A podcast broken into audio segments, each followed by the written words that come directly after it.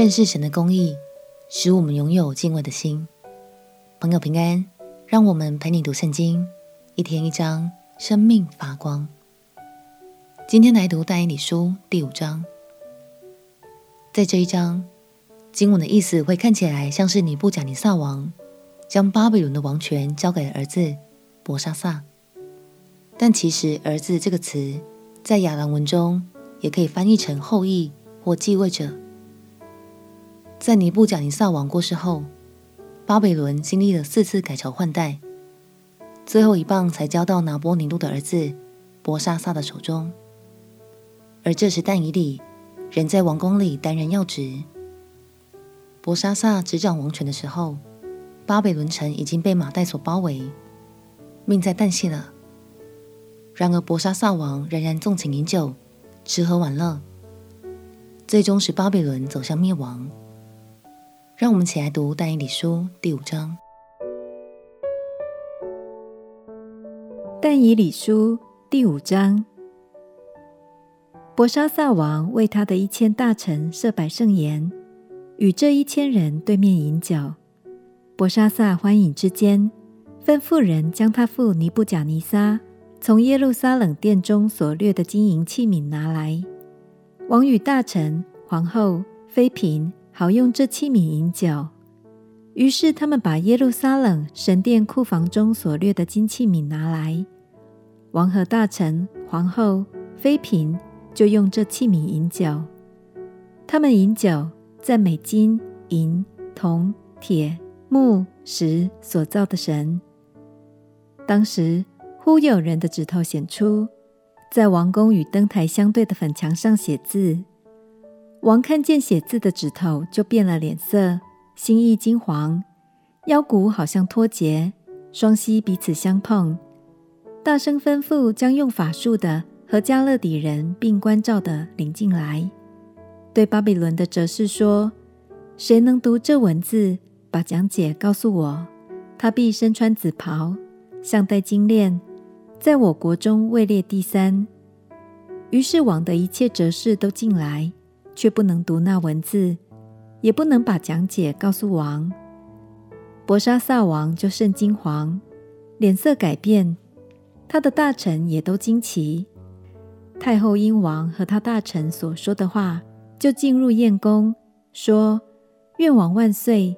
你心意不要惊惶，脸面不要变色。在你国中有一人，他里头有圣神的灵。你父在世的日子。”这人心中光明，又有聪明智慧，好像神的智慧。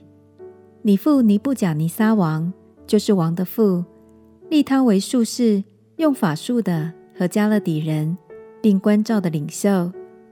在他里头有美好的灵性，又有知识聪明，能圆梦、释谜语、解疑惑。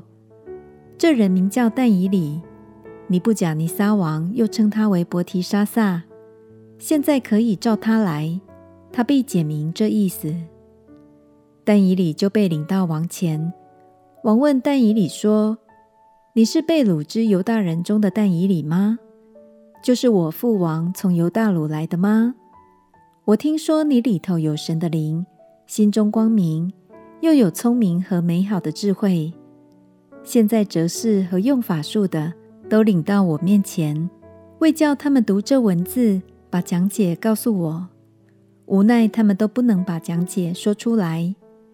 我听说你善于讲解，能解疑惑。现在你若能读这文字，把讲解告诉我，就必身穿紫袍，项戴金链，在我国中位列第三。但以理在王面前回答说：“你的赠品可以归你自己，你的赏赐可以归给别人。”我却要为王读这文字，把讲解告诉王。王啊，至高的神曾将国位、大权、荣耀、威严赐予你父尼布甲尼撒，因神所赐他的大权，各方、各国、各族的人都在他面前震惊恐惧。他可以随意生杀，随意升降，但他心高气傲，灵也刚愎，甚至行事狂傲。就被革去王位，夺去荣耀。他被赶出离开世人，他的心便如兽心，与野驴同居，吃草如牛，身被天露滴湿。等他知道至高的神在人的国中掌权，凭自己的意志立人治国。伯沙撒，你是他的儿子，你虽知道这一切，你心仍不自卑，竟向天上的主自高，使人将他殿中的器皿拿到你面前。你和大臣、皇后、妃嫔用这器皿饮酒，你又赞美那不能看、不能听。无知无识，金银铜铁木石所造的神，却没有将荣耀归于那手中有你气息、管理你一切行动的神。因此，从神那里显出指头来写这文字，所写的文字是：迷尼迷尼提克勒乌法尔辛。讲解是这样：迷尼。就是神已经数算你国的年日到此完毕。提克勒就是你被称在天平里，显出你的亏欠。皮勒斯就是你的国分裂，归于米底亚人和波斯人。博沙萨下令，人就把紫袍给但以理穿上，把金链给他戴在颈项上，又传令使他在国中位列第三。当夜。迦勒底王伯沙撒被杀，米底亚人大流士年六十二岁，取了迦勒底国。但以理前来为王解释异象的当晚，巴比伦就灭亡了。这应验了但以理之前为尼布甲尼撒王所解开的第一个梦：金的帝国毁灭，赢得帝国马代波斯崛起。亲爱的朋友。但以理告诉博沙撒王，墙上的字表示，神是数算、审判和掌权的神。这也很提醒我们，无论大事小事，都要秉持着一颗敬畏神的心，因为神会数算，而且最终都将要在神公义的审判中做出裁决哦。让我们彼此鼓励，不管在职场、在家庭中，都凭着敬畏的心来行事。相信敬畏的心必保守我们的脚步，不致偏离。